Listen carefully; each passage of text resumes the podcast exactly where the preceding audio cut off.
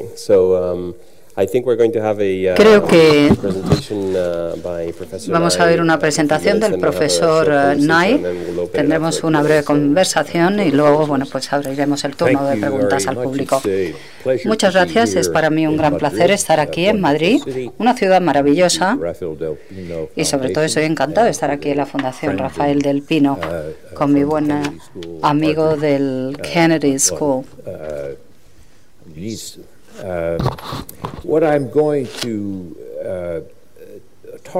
El tema del que voy a hablar, voy a hablar de la situación en Estados uh, Unidos actualmente, ahora que estamos Uh, la primera parte de este siglo y hablaré un poco de hacia dónde nos encaminamos y desde dónde partimos, dónde hemos estado en el pasado. Uh, si analizamos la campaña política americana, la que se está produciendo ahora, uh, uno de los candidatos, Donald Trump, ha utilizado un eslogan que dice volver a hacer de América un país grande, ¿no? Y si tu eslogan es ese, volvamos a hacer de América un gran país, eso significa que hoy no es tan grande. Y de hecho da a entender que ha habido un cierto declive, ¿no? A mí me gustaría plantear una pregunta. La pregunta es si realmente se ha producido un declive o no. Y me parece es una pregunta interesante porque Estados Unidos durante mucho tiempo ha tenido la creencia de que estaba en declive. Donald Trump se está aprovechando de este tema, que es un tema que ha preocupado desde hace mucho tiempo a los americanos a lo largo de su historia. Cuando los primeros fundadores puritanos de Estados Unidos llegaron a Massachusetts en el el, el siglo XVII, dejaron Inglaterra, dejaron la iglesia anglicana porque querían adorar a Dios, pero de una manera plural. Por eso se les llamaba puritanos. Y el problema al que se enfrentaron es que, claro, si tú te ponías el listón tan alto, y decías que ibas a ser más purista que nadie, eso significa que el riesgo de no llegar a alcanzar ese listón eh, era muy alto y por lo tanto gran probabilidad de declive.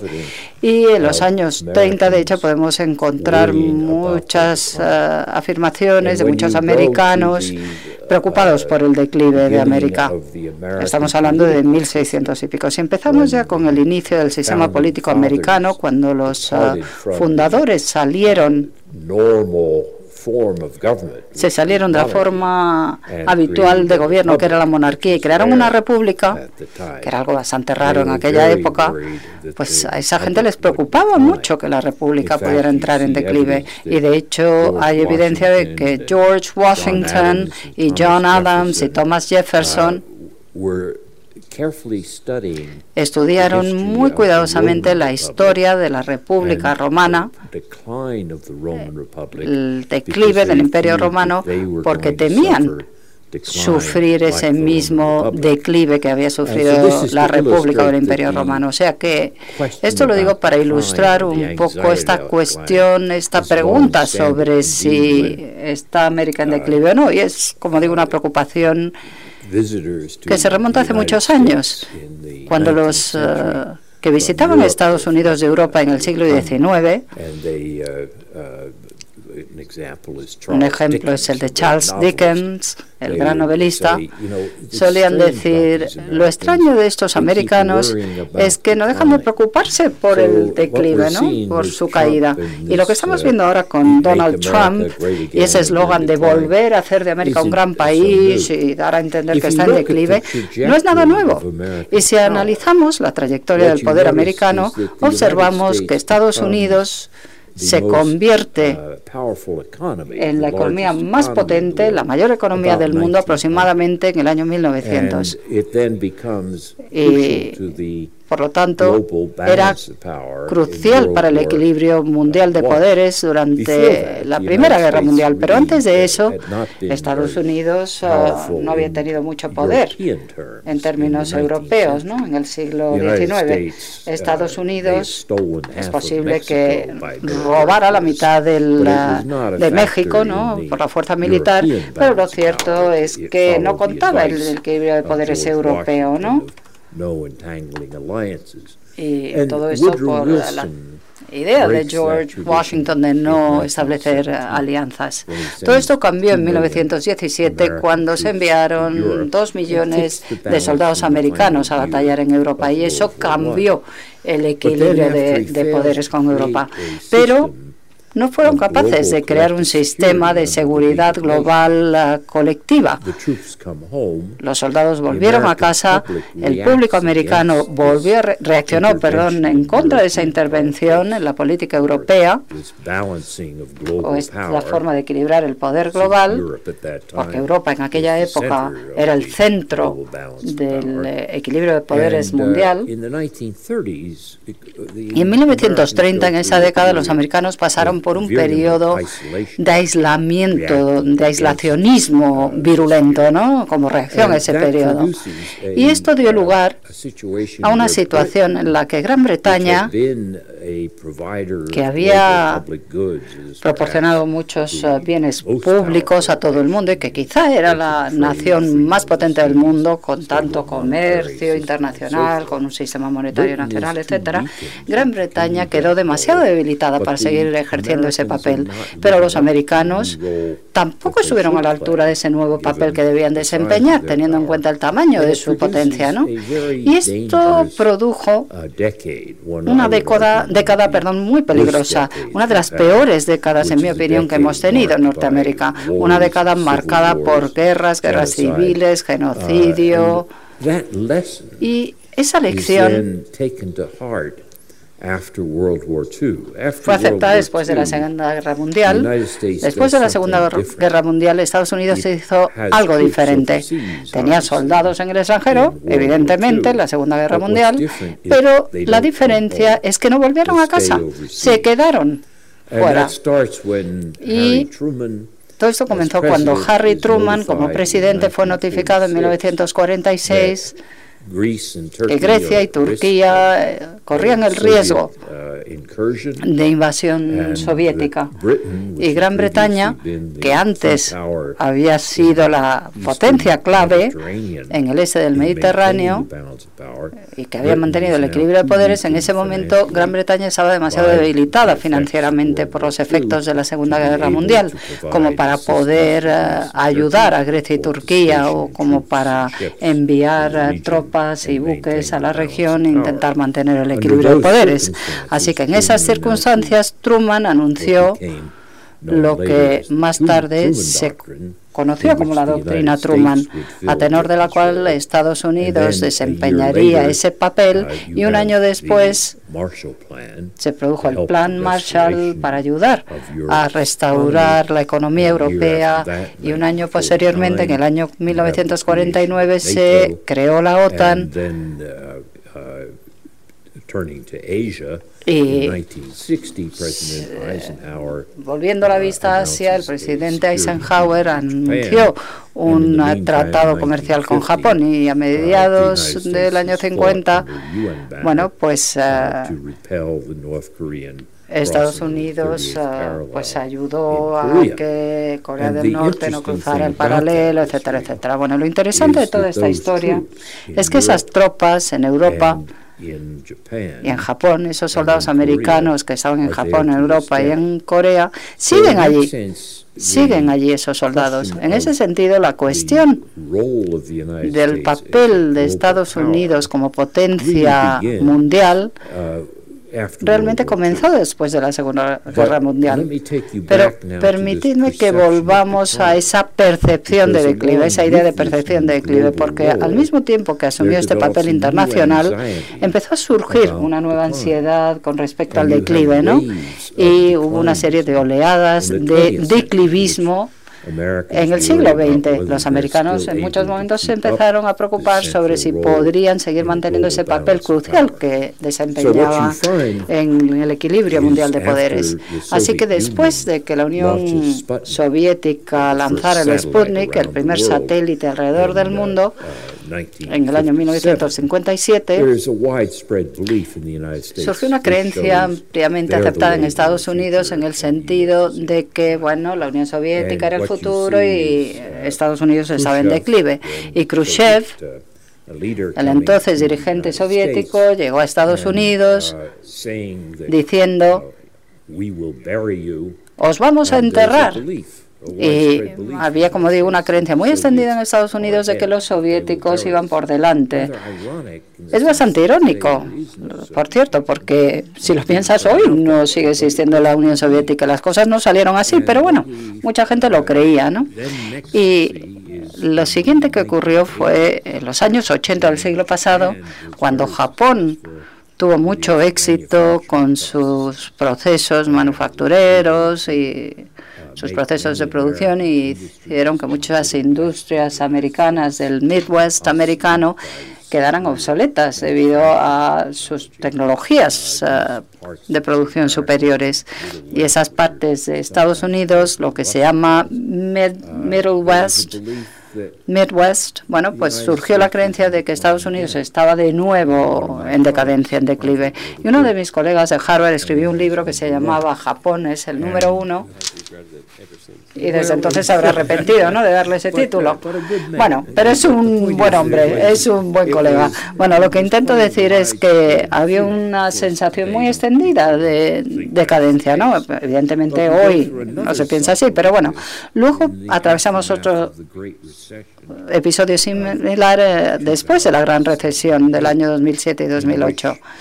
Y durante esa época, la economía estadounidense entró en una profunda recesión y China estimuló su economía con un crecimiento del 10%. Y la gente empezó a ver eso y dijeron, bueno, pues eh, China es el futuro. Nosotros estamos en declive, en decadencia. Y de hecho, en el año 2009 aproximadamente se hizo una encuesta y la, la mitad del público americano dijo que pensaban que China o bien ya había superado a Estados Unidos o lo superaría en poco tiempo, ¿no?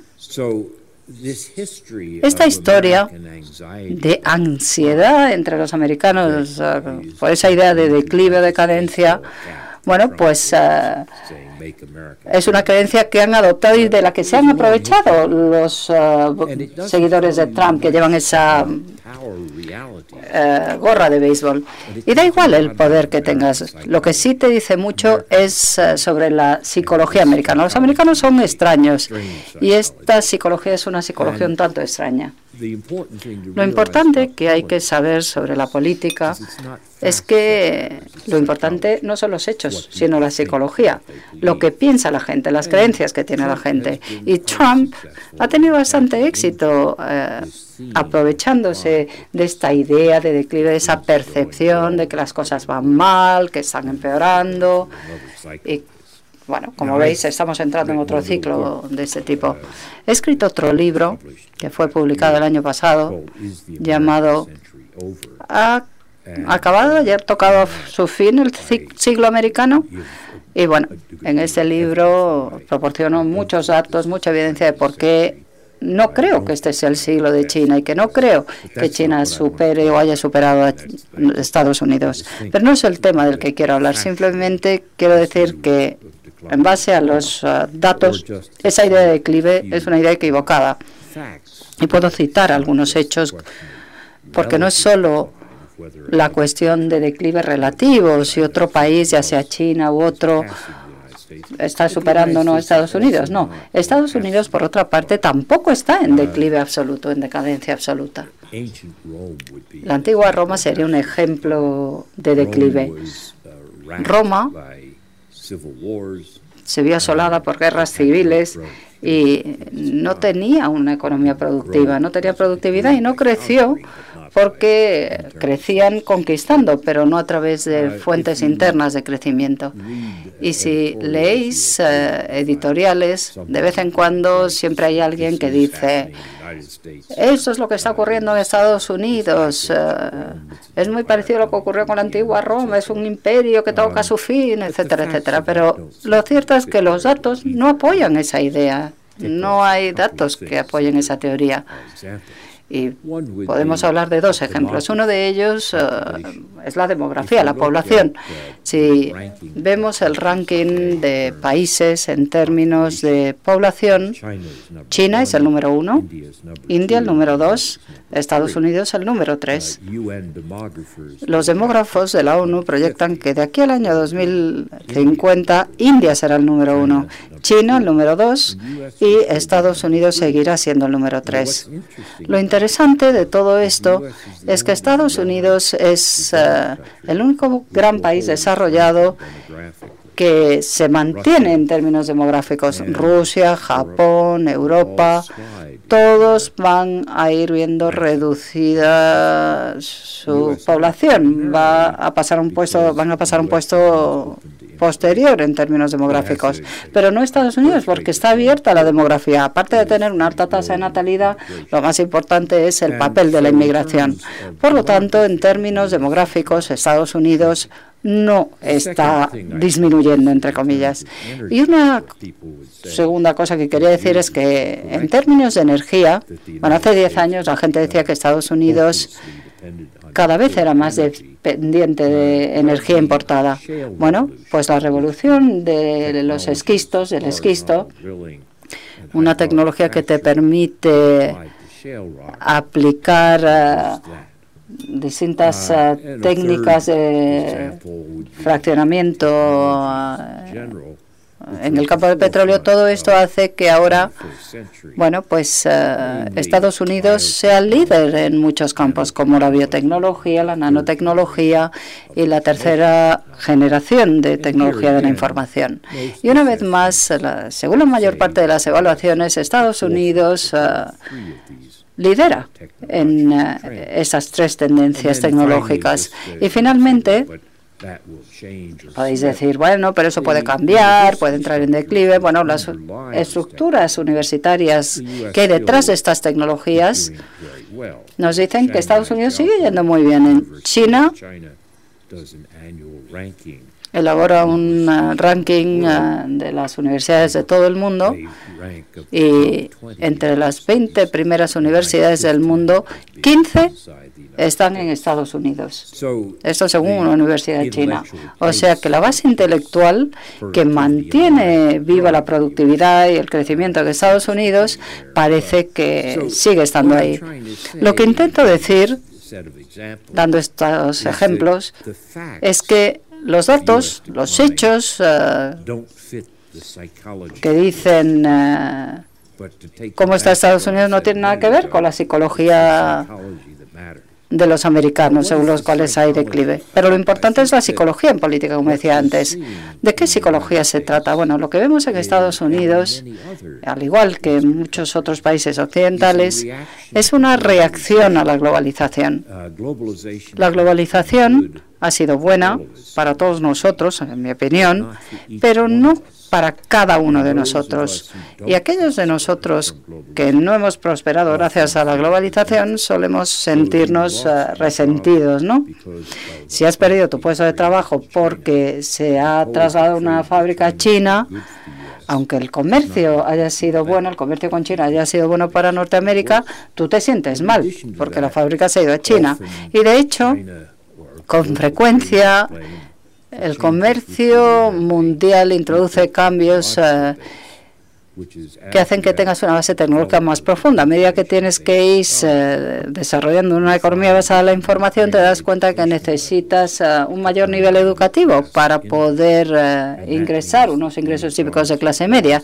Y eso quiere decir que muchos puestos de trabajo se pierden o son sustituidos por trabajos menos remunerados porque los niveles de educación no han ah, alcanzado el nivel de calidad o las cualidades necesarias para llevar a cabo este tipo de trabajos. El efecto neto se ve fortalecido por algunos de los problemas relacionados con la inmigración. Hablando de inmigración, Estados Unidos es un país de inmigración, un país de inmigrantes. Tenemos una larga historia de inmigración y también tenemos una larga historia de quejas sobre la inmigración. Si nos remontamos a los fundadores de Estados Unidos, Benjamin Franklin ya se quejaba de esos sucios alemanes. A mediados del siglo XIX había un partido político que se llamaba el uh, Partido que no sabía nada. Y bueno, menos de un siglo después tenemos un presidente, tuvimos un presidente irlandés, eh, americano. Y después vemos como la gente se quejaba de los inmigrantes italianos, de los judíos, etcétera, etcétera. También ha habido leyes que han impedido que los asiáticos inmigraran. Y en los últimos años ha habido mucha preocupación por los inmigrantes hispanos, sobre todo procedentes de México. O sea que Estados Unidos eh, tiene una larga historia política de resistencia al inmigrante, ¿no? Ese tipo de tribalismo es humano, a todos nos pasa, ¿no? Pero lo interesante es que los americanos se han beneficiado de la inmigración. Nos quejamos mucho de la inmigración, pero no impedimos que haya inmigración, lo cual es bueno, porque esa capacidad de seguir creciendo a través de la inmigración es lo que da a Norteamérica su fuerza y su creatividad, no esa oleada demográfica a la que hice referencia antes únicamente, sino también desde el punto de vista del pool de talento que llega al país. Quiero citar a Lee Kuan Yew, ex primer ministro de Singapur, le pregunté si pensaba que China superaría a Estados Unidos. Y él me dijo, no, no creo. China, según él, podía beneficiarse del talento de 1.300 millones de personas, pero Estados Unidos se puede beneficiar del talento de 7.000 millones de personas. Y lo que es más, puede recombinarlos con uh, una diversidad que aumenta y promueve la creatividad de una manera que el nacionalismo étnico no puede lograr. Así que a pesar de todas las quejas sobre la inmigración, lo cierto es que la inmigración es una de las grandes fuentes de la fortaleza estadounidense. Y como americanos, con pocas excepciones, somos todos inmigrantes. Y es una vez más, es un hecho, es un dato fehaciente, pero volvamos al tema de la psicología. Psicológicamente hablando, muchos eh, de esos mismos trabajadores que han perdido su puesto de trabajo o cuyas cualificaciones no están al nivel de los nuevos puestos de trabajo como para recibir los mismos ingresos que recibían sus padres, consideran a esa gente que inmigra como extraña, ¿no? Porque no hablan inglés como habla el resto de la gente o porque a lo mejor eh, llevan un turbante en la cabeza, les consideran extraños y es un shock cultural para ellos. Así que además de las dificultades económicas que plantea la, globalización, hay otra serie de retos y problemas que asociados a la inmigración. Y esto crea un problema adicional. El número de personas, bueno, hay, hay algunas personas que dicen que lo que ha sido capaz, eh, con lo que ha sido capaz de conectar Trump es con esa psicología de declive, de decadencia, ese descontento con la globalización. y también ha sido capaz de conectar con esa psicología de resistencia al cambio cultural. Y esto lo vemos en lo que llamamos el nativismo indigenismo, digamos. Ha habido un rumor muy extendido, muy popular en Estados Unidos después de Obama, después de ser elegido presidente Obama, y ese rumor era que no había nacido en Estados Unidos Obama y que por lo tanto no podía ser presidente del país. Y bueno, al final todo esto se demostró que no era verdad cuando mostró su partida de nacimiento y demostró que había nacido en Hawái, o sea que ahí no había ninguna duda, ¿no? Pero una de las personas que propagó ese tipo de rumores o dudas sobre el lugar de nacimiento de Obama hace varios años era Donald Trump, y eso fue años antes de esta campaña. Ese indigenismo, nativismo, es otro elemento típico de esa psicología a la que apela Trump en su campaña política.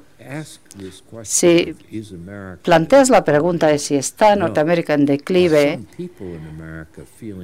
Es que hay gente en Norteamérica que se siente que tiene problemas, pues sí, por razones económicas y culturales. Y claro, esto da lugar a un movimiento político. Si yo tengo razón cuando digo que la política tiene más que ver con la psicología que con los datos fehacientes, como he intentado describir, esa psicología fuertemente arraigada pues está ahí, ¿no? Y ahora quisiera decir unas palabras sobre qué va a pasar a continuación y luego comenzaremos eh, esa conversación de la que hablabas. Si Hillary Clinton eh, es elegida presidenta, cosa que creo que es lo más probable, no creo que vaya a haber grandes cambios en la política exterior americana. Hillary Clinton continuará con la política exterior de Barack Obama en gran medida, porque al fin y al cabo fue su secretaria de Estado ¿no? en su primer mandato.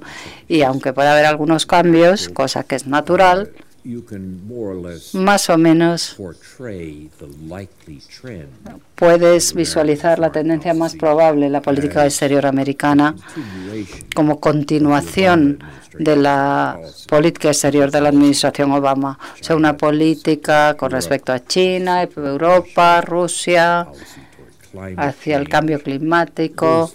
Todas estas cosas probablemente continuarán más o menos igual. Hay algunas áreas como el comercio donde puede haber algunas variaciones, por ejemplo, el Oriente Medio puede que cambie las cosas, pero en gran medida, por términos generales, si miramos hacia el futuro, yo creo que es eh, la predicción más probable de cuál va a ser la política exterior americana en el futuro. Sin embargo, si los electores americanos deciden elegir presidente a Donald Trump, en ese caso sí que podría producirse un cambio realmente radical en la política exterior americana. Es difícil acertar porque Trump no ha hablado de sus ideas en política exterior.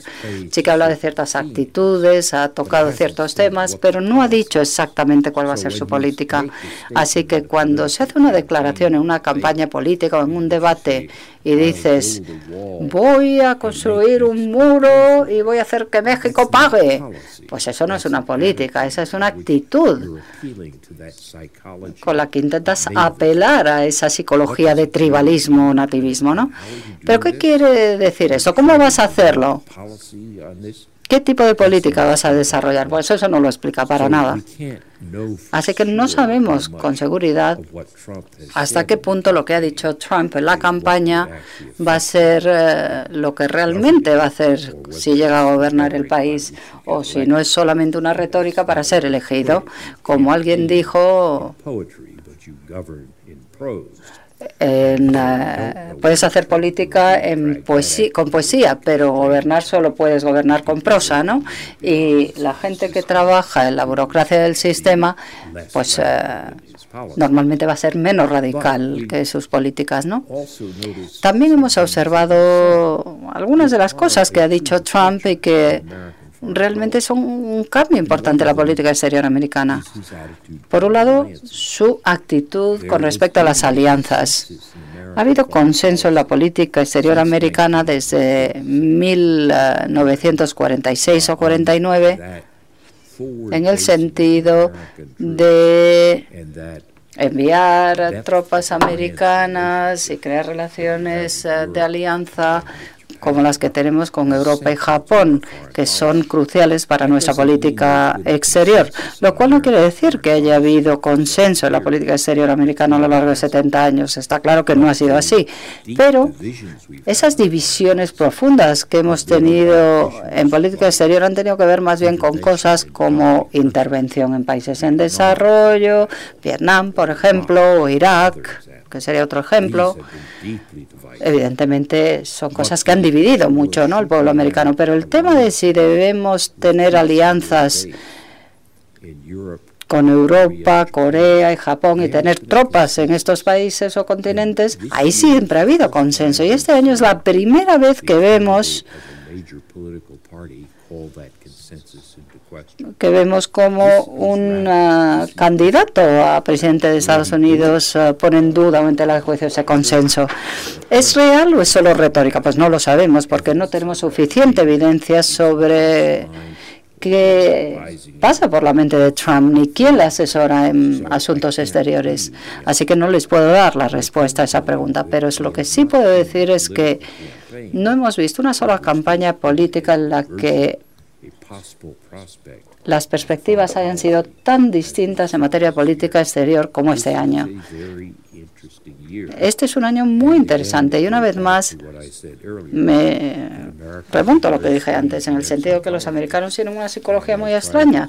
He intentado explicar algunas de las raíces psicológicas más profundas que podrían ayudarles a entender por qué estamos ahora viendo estas declaraciones tan bizarras, tan extrañas ¿no? en la campaña electoral americana. Voy a concluir con esto, Manuel. Y bueno, podemos, si quieres, empezar la conversación, aunque espero haber eh, dado una perspectiva de cuáles son las raíces profundas de lo que leemos en los titulares cada día. Um, Gracias. Terminaste diciendo que este es un año interesante. Lo que dicen los chinos a sus enemigos. Espero que pases por eh, tiempos interesantes. Bueno, hay una narrativa creciente que pone en tela de juicio eso que has dicho de que la psicología está detrás de todo lo que estamos viendo en Estados Unidos. Y no solo en Estados Unidos, en otros sitios, quizá en Europa, en España, en Italia, en Austria hace unas semanas, el Brexit. Acabas de venir del Reino Unido y quizá puedas decirnos algo al respecto. Quizás sea algo más sistémico y que tenga que ver con asuntos uh, objetivos relativos a la riqueza y la cosas así, ¿no? Parece que debido a la revolución tecnológica pues, se ha producido un desplazamiento de la riqueza enorme y la innovación en distintos sectores, como en robótica, etcétera, que están haciendo que haya mucho desempleo o infraempleo, o sea, precariedad en el empleo y desacoplamiento de las rentas del trabajo y de la productividad. Somos más productivos y más prósperos, pero eso no hace que la gente se lleve el dinero a su casa, ¿no? A su bolsillo. Y otro de los temas es la desigualdad. En Estados Unidos hay unos niveles de desigualdad que no se habían visto desde los años 20 y las últimas cifras hablan de 80 o 90 americanos que tienen más dinero que el resto de la población. Y aquí también hay problemas de desigualdad. Y tenemos las cifras de Oxfam, según lo cual el 1% de arriba tiene más riqueza que un alto porcentaje los que están abajo. Esta narrativa parece que es lo que da lugar a ese populismo, es esa gente que está enfadada y que, bueno, pues ah, da lugar a una convulsión política y a una era antiliberal, ¿no? Gente que va a llegar al poder cuyo objetivo va a ser romper el sistema y romper el sistema significa ir en contra del comercio, del cosmopolitismo, de la migración, etcétera. Pero yo creo que eso es muy diferente a lo que tú has contado porque está basado en argumentos puramente económicos, asumiendo que la gente es racional y el resto están simplemente enfadados y votan a candidatos que expresan esa ira, ese enfado. ¿Piensas que es un argumento válido? ¿Hay alguna relación con lo que he dicho y la psicología a la que tú haces referencia? ¿Qué piensas de esa disrupción estructural que está causando la innovación? Bueno, yo diría que las dos narrativas son bastante coherentes, no son mutuamente excluyentes o alternativas. Yo creo que hay un problema común que afecta a las sociedades avanzadas, postindustriales,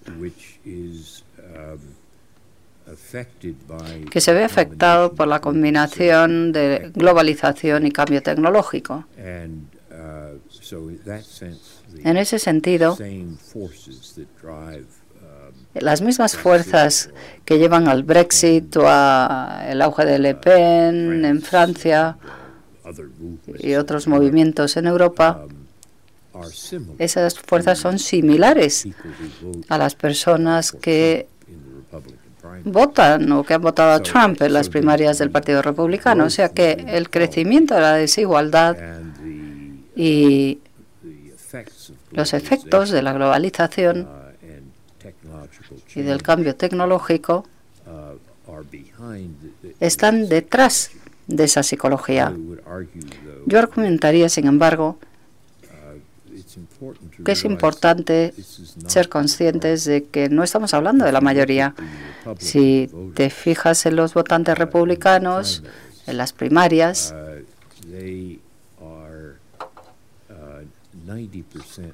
un 90% son blancos. Y si te fijas en los votantes, uh, en total en Estados Unidos un 70% son blancos. Y antes de que Ted Cruz saliera de la carrera electoral, de los votantes republicanos, ¿cuántos votaron a Trump? Bueno, es verdad que perdió algunos estados y en otros ganó un 30-35% porque había mucha gente en la carrera electoral, o sea que la idea de que la gran mayoría de los americanos uh, están experimentando esa revuelta contra el sistema, bueno, pues uh, no se ve apoyada por las cifras. Pero por otra parte hay un número muy importante de personas que encajan con esta caracterización. Y entonces la respuesta es que sí, detrás de esa psicología hay una realidad económica, pero no queremos decir que esa es la mayoría, porque no lo es. Así que creo que tienes razón y podría convertirse um, en la mayoría el hecho de que haya esta tendencia al alza. Bueno, yo lo dudo. Sanders, Bernie Sanders, uh, se ha aprovechado de la parte de los demócratas descontentos por la desigualdad y todo lo ocurrido después de la recesión y el sentimiento antiglobalización. La poca popularidad del comercio probablemente se esté convirtiendo en una idea que comparte la mayoría, pero ese tribalismo, nativismo, eso no lo vemos. Y si vemos las encuestas sobre inmigración, aunque se puede llegar a un 40% de gente que dice que no deberíamos seguir permitiendo la inmigración, aún así la mayoría del pueblo americano está a favor de la inmigración. O sea que no creo que se vaya a convertir en la mayoría. Pero ha habido otras épocas en la historia en las que hemos visto cosas parecidas. Por ejemplo, la globalización del siglo XIX. Se produjo una gran globalización en el siglo XIX, pero también hubo un gran crecimiento de la desigualdad. Y en el libro Polanyi, La Gran Transformación, se habla de el auge de la socialista internacional seguida por el comunismo y el fascismo como reacción contra esa transformación que se produjo a raíz de esa globalización. Pero eso fue antes del estado de bienestar. Fue entonces eh, bueno, en ese momento los que perdían no tenían una compensación, ¿no? Hoy la compensación ah, de los perdedores puede que no sea suficiente, pero es bastante mayor a la del periodo antes del año 1914. Así que puedo yo imaginarme una época en la que la globalización diera lugar a una reacción que a su vez creara una mayoría en el gobierno de mucho apoyo. Bueno, sí, sí, ha ocurrido en el pasado, pero yo no creo que esas condiciones se cumplan hoy. Incluso si pensamos en Europa, Le Pen, que tiene menos de una cuarta parte de los votos, Marine Le Pen es posible que llegue a ser la segunda después de todos los procesos electorales, pero la mayor parte de mis amigos franceses dudan que llegue a ser presidenta. Um, Para ti ese argumento de que el Estado o el papel del Estado tiene que reinventarse y que el Estado debería ser mucho más activo en materia de innovación, incluso debería haber eh, empresas públicas como incubadoras o aceleradoras para poder participar de los beneficios que está creando el sector de la innovación, probablemente eso no sea necesario por todo ese argumento histórico que dice que lo que estamos presenciando, bueno, lo que deberíamos presenciar es la reinvención del Estado, de manera que el Estado mantuviera su tracción fiscal, su capacidad de participar en empresas creadoras de beneficio que generan muchos eh, productos y servicios, aunque a lo mejor no empleo, y eso dará capacidad al Estado de hacer una redistribución de la riqueza a través de una renta básica, sistemas de empleo público, etcétera. Hay todo un argumento que dice que debido a las ganancias de productividad se podrá mantener una mayor dependencia, que era el argumento durante la revolución industrial. Podemos tener un estado de bienestar que pague a la gente para que vaya a la universidad, para que se jubile, etcétera, etcétera. Y a menos que pasemos a ese equilibrio, lo que vamos a ver es uh, toda una serie de problemas políticos. Y el estado de bienestar, según estos, no es suficiente porque la desigualdad uh, es una percepción subjetiva, no es algo que se puede medir en términos objetivos. Si hablamos de que el 0,001% de la población vive mejor que el resto, de forma muy superior, entonces uno tiene la impresión de vivir en una sociedad injusta. Y eso es lo que actúa como combustible ¿no? de algunas de esas sensaciones. No es la pobreza objetiva, porque no estamos en los niveles de pobreza de hace 100 años. Bueno, yo sí que creo que vamos a tener que preguntarnos cómo vamos a compensar a aquellos que no se han beneficiado o menos que, el resto de nosotros. Pero soy escéptico con respecto a esa idea de que el Estado debe dedicarse a producir bienes y servicios. Creo que esa idea de que el Estado y los burócratas decían escoger quiénes son los vencedores y los perdedores, bueno, yo creo que es una forma ineficiente de actuar. Produce algunas de esas rigideces que llevan al bloqueo y no al crecimiento. Y lo que es más importante, yo creo que hay que pensar en técnicas que te permitan proporcionar una mayor eh, calidad de oportunidades. Lo que hay que hacer es dejar que el sector privado continúe con su tarea de innovación y de producción, pero podríamos idear maneras eh, a través de las cuales las políticas bueno, le dices a los uh, niños, si consigues tales notas en el instituto, la universidad va a ser gratuita para ti. Darles ese incentivo ¿no? a una edad muy temprana y pensar en programas que aumenten uh, las oportunidades uh, de los niños de aprender de una manera temprana y precoz, ¿no? Y dar una, la exención o el crédito fiscal sobre la renta ha sido un gran éxito a la hora de conseguir una redistribución bastante significativa. O sea que hay muchos argumentos en los que deberíamos pensar para mejorar la calidad de las oportunidades y conseguir una mejor distribución de la riqueza. Pero personalmente creo que cuando los burócratas son los que producen, al final acabas con sistemas ineficientes.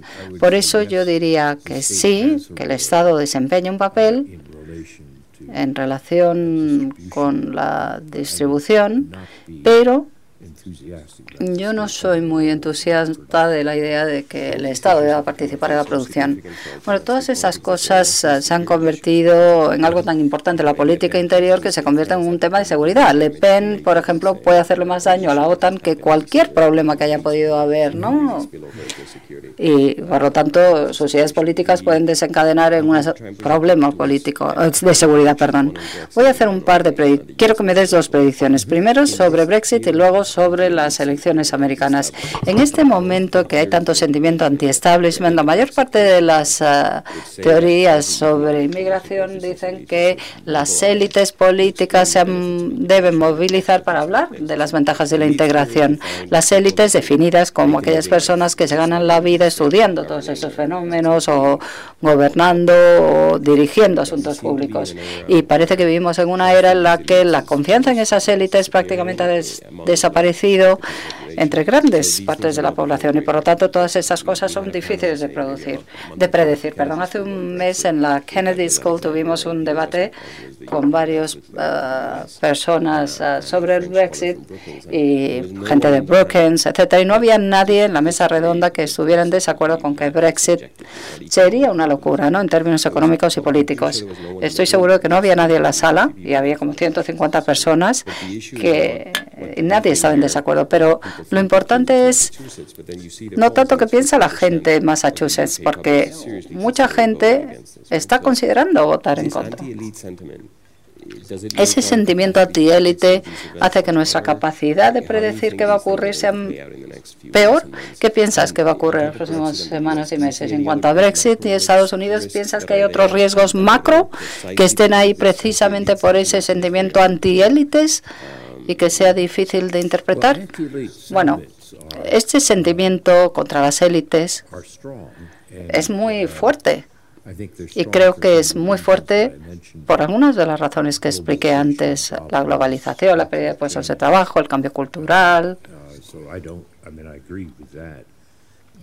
Estoy de acuerdo con eso, pero creo que en lugar de imaginar Gran Bretaña como una entidad en la que un 50% de la población se considera antiélite. Bueno, cuando estratificas la población eh, británica, identificas una serie de patrones interesantes y distintos, ¿no? Si piensas en Gran Bretaña como una población en términos de edad, si tienes menos de 35 años, vas a votar a favor de quedarte en la Unión Europea, pero si tienes más de 45, lo más probable es que votes ah, por la salida de la Unión Europea. Y es cierto que toda la gente que peina canas esté en contra de las élites y los más jóvenes no. No, hay, hay mucha gente a favor de la Unión Europea que no está en contra de las élites. O sea que yo no creo que sea la manera de plantear estas divisiones, hablando de si estás en contra o a favor de las élites. Hay un argumento que dice que lo que filtra ese sentimiento anti-élites es eh, la rigidez del mercado laboral. Esa disrupción que hace que haya precariedad laboral desigualdad y desempleo, dependiendo del nivel de rigidez, podemos tener, por ejemplo, un sistema como el del sur de Europa que afecta sobre todo a los jóvenes y los jóvenes están contra las élites, mientras que si tienes un mercado laboral más abierto como el del Reino Unido de Estados Unidos, ese dolor económico lo sienten sobre todo las personas de mayor edad y no los jóvenes y por lo tanto hay un movimiento, un sentimiento anti-establishment que se concentra más en la población con más edad, ¿no? ¿Consideras que ¿Esto tiene validez? Bueno, yo no estoy muy seguro. Porque si piensas en lo que algunas personas británicas me han descrito mucho mejor de lo que yo puedo hacer ahora, me han hablado de que muchas de las personas de más edad no son especialmente anti-élite. Algunos sí, pero otros son más bien tribalistas, ¿no? Simplemente no les gusta el hecho de que gente que lleva turbante viva en su pueblo o en su ciudad. Y esto me lleva a plantearme la población británica desde otro punto de vista, en términos geográficos. Y geográficamente hablando, vemos que Londres la zona metropolitana de Londres eh, es más bien pro-europea, mientras que las zonas rurales, las ciudades más pequeñas suelen ser anti-europeas. Y Escocia está a favor de Europa. O sea que si elaboras un mapa, dibujas un mapa de Inglaterra y estratificamos Gran Bretaña en términos geográficos en lugar de demográficos, encontraremos que hay como distintos parches, ¿no? distintas bolsas y lo que no puedes es pensar que todo el que vive en Peterborough, en East Anglia, está en contra de las élites y que todos los que viven en Londres están a favor de las élites. Está claro que no es así. Así que creo que el peligro de este argumento antiélite es que simplifica en exceso las cosas y no capta suficientemente este sentimiento de cambio cultural. Los jóvenes en Gran Bretaña no les preocupa el que vaya la gente con turbante por la calle, están acostumbrados a eso. O con pañuelo las mujeres, ¿no? Están más acostumbrados a aceptar la diversidad. La gente mayor, a ellos les cuesta más acostumbrarse a la idea de que Gran Bretaña no es ya una sociedad homogénea, ¿no? Y es cierto hasta cierto punto, ¿no? También en Estados Unidos. O sea que eh, plantearlo simplemente como un movimiento antiélite y como una reacción contra las élites, me parece que pasa por alto ese aspecto relativo al cambio cultural que podría ser mucho más importante que esa sensación de que las élites ah, han llevado a mercados laborales rígidos. ¿Por qué esa sensibilidad hacia el cambio cultural? ¿Piensas que se debe a la escala? ¿Por qué ahora en Estados Unidos? ¿Por qué en el Reino Unido ahora?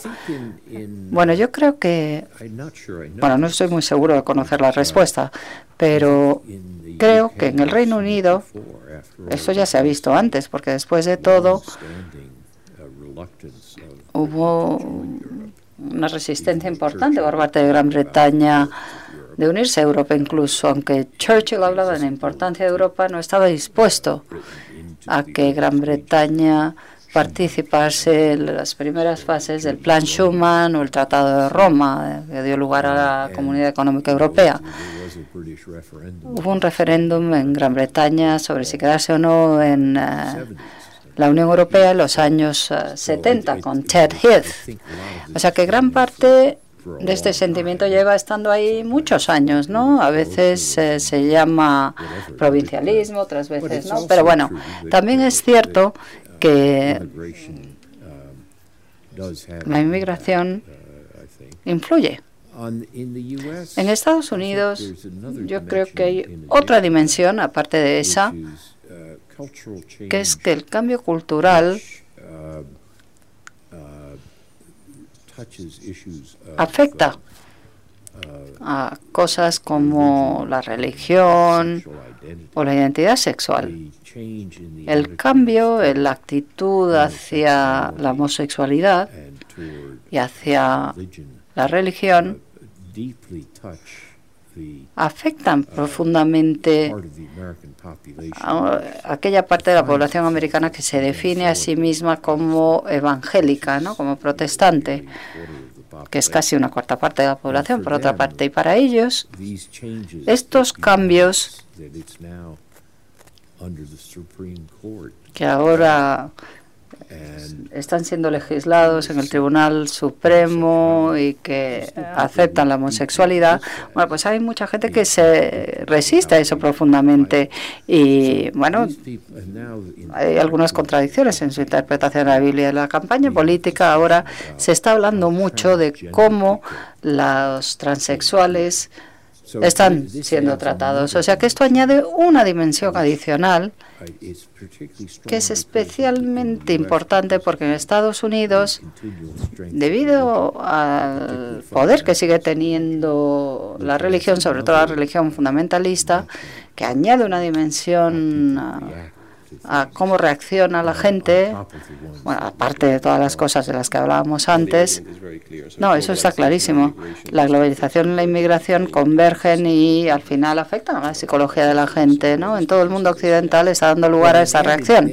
Bueno, pues en el caso de Estados Unidos, una cosa que se añade esa sensación que tiene mucha gente, gente que tiene una idea religiosa fundamentalista, bueno, pues eh, ve que las élites están en Hollywood, en las universidades, y que esas élites aceptan todos estos cambios, cambios que ellos no aceptan porque consideran que va en contra de su interpretación de la Biblia. Y quizá, bueno, pues eh, esto no se vea tanto en España o, o en Francia. Ciertamente en Gran Bretaña no es así, ¿no? Donde la Iglesia anglicana tiene una postura al respecto, al respecto, pero bueno, los americanos y este es otro aspecto de América. Los americanos siguen teniendo una gran proporción de la población que están mucho más motivados en su vida cotidiana por la religión que en el resto de los países, ¿no? Y una última pregunta y luego ya abrimos el turno al público. Hablando de inmigración, eso me recuerda a algo que solía decir mucha gente. Todas las mujeres de Donald Trump son inmigrantes y eso demuestra que sigue habiendo puestos de trabajo que hay muchos americanos que no están dispuestos a, hacer, ¿no? O sea que al menos hace falta inmigración para eso. Tenemos esta convergencia de fuerzas, estas lecturas que hace la gente, la psicología, la cultura local, etcétera, y todo eso está dando lugar a un movimiento hacia bueno, partidos políticos más ah, radicales, ¿no? ¿Cuáles son las consecuencias de ese tipo de política? ¿Crees que la globalización va a dar pasos atrás en ciertas áreas, en el eh, TTIP, en ah, otros tratados? NAFTA, por ejemplo, ¿crees que se puede ver socavado? ¿Crees que la integración de la Unión Europea no va a ir más lejos? ¿Crees que está en riesgo Schengen o el euro? ¿Consideras que todas estas cosas que hemos creado en los últimos 20, 30 años, todas esas estructuras o instituciones que se han creado bajo el consenso de que la gente está satisfecha con cómo funciona el sistema. ¿Crees que están en peligro? Incluso la OTAN, por ejemplo. ¿Qué consecuencias podría tener todo esto? Yo distinguiría entre las cosas que tú has nombrado. Y yo diría que sí, que estamos corriendo un peligro ahí. Los acuerdos de comercio, esos eras, pues que se han llegado al su fin. No hemos tenido pues grandes éxitos con relación a la Organización Mundial del Comercio, con la ronda global de las negociaciones comerciales. No hemos tenido éxito, pero aún así vale la pena ver que, que hay una diferencia entre grandes acuerdos como el TPP y el, el TPIP y la ronda de Uruguay y la ronda de, Doha. Hay una diferencia entre estos acuerdos y el comercio. Yo creo que el comercio no se va a cambiar, no va porque está profundamente enraizado en los, los sistemas de producción, en las diferentes empresas, en las fábricas. Por lo tanto, yo creo que no vamos a ver una situación donde estas negociaciones simbólicas enormes dentro de la globalización que vayan a tener éxito, pero creo que no vamos a ver un gran cambio en el comercio. En el área de la seguridad, yo creo que el éxito de la OTAN va a estar más bien relacionado con Vladimir Putin y no Donald Trump o otras personas, eh, o personas, mejor dicho, en los países de la OTAN. Si Putin sigue, pues. Eh, presentando lo que se ve como una amenaza, pues no vamos a ver la final de la OTAN. La OTAN, bueno, la reunión de la OTAN hace unos años que ha fortalecido la OTAN era gracias a Putin. Y a mí me parece que esto no va a cambiar es, es un líder de un país en declive, pero con la voluntad de correr riesgos. Por lo tanto, yo creo que no vamos a pedir, perder la OTAN. Con relación a Europa, yo espero que Gran Bretaña siga en Europa, pero yo creo que Europa ha tenido tanto éxito en el campo de la innovación vamos como una cosa innovadora. Yo creo que va a sobrevivir la Unión Europea incluso en la situación del Brexit. Eh, Schengen yo creo que es un poco más complicado porque la cuestión de la inmigración es algo que vamos a tener a lo largo de muchos años. Europa no solamente son áreas de conflicto como el Medio Oriente o Siria que genera refugiados, pero es un imán económico para muchas personas pobres en África, incluyendo el norte de África. ¿Y cómo va a gestionar esto? Va a ser bastante difícil. Puede presionar, en la, eh, poner presión sobre el acuerdo de Schengen, pero Schengen no es para toda la Unión Europea, ¿verdad? Y algunos de los aspectos del marco internacional se va a ver amenazado los acuerdos comerciales y quizás Schengen. Otros, bueno, los arreglos de seguridad dentro de la OTAN o el marco básico de la Unión Europea. Yo creo que va a seguir.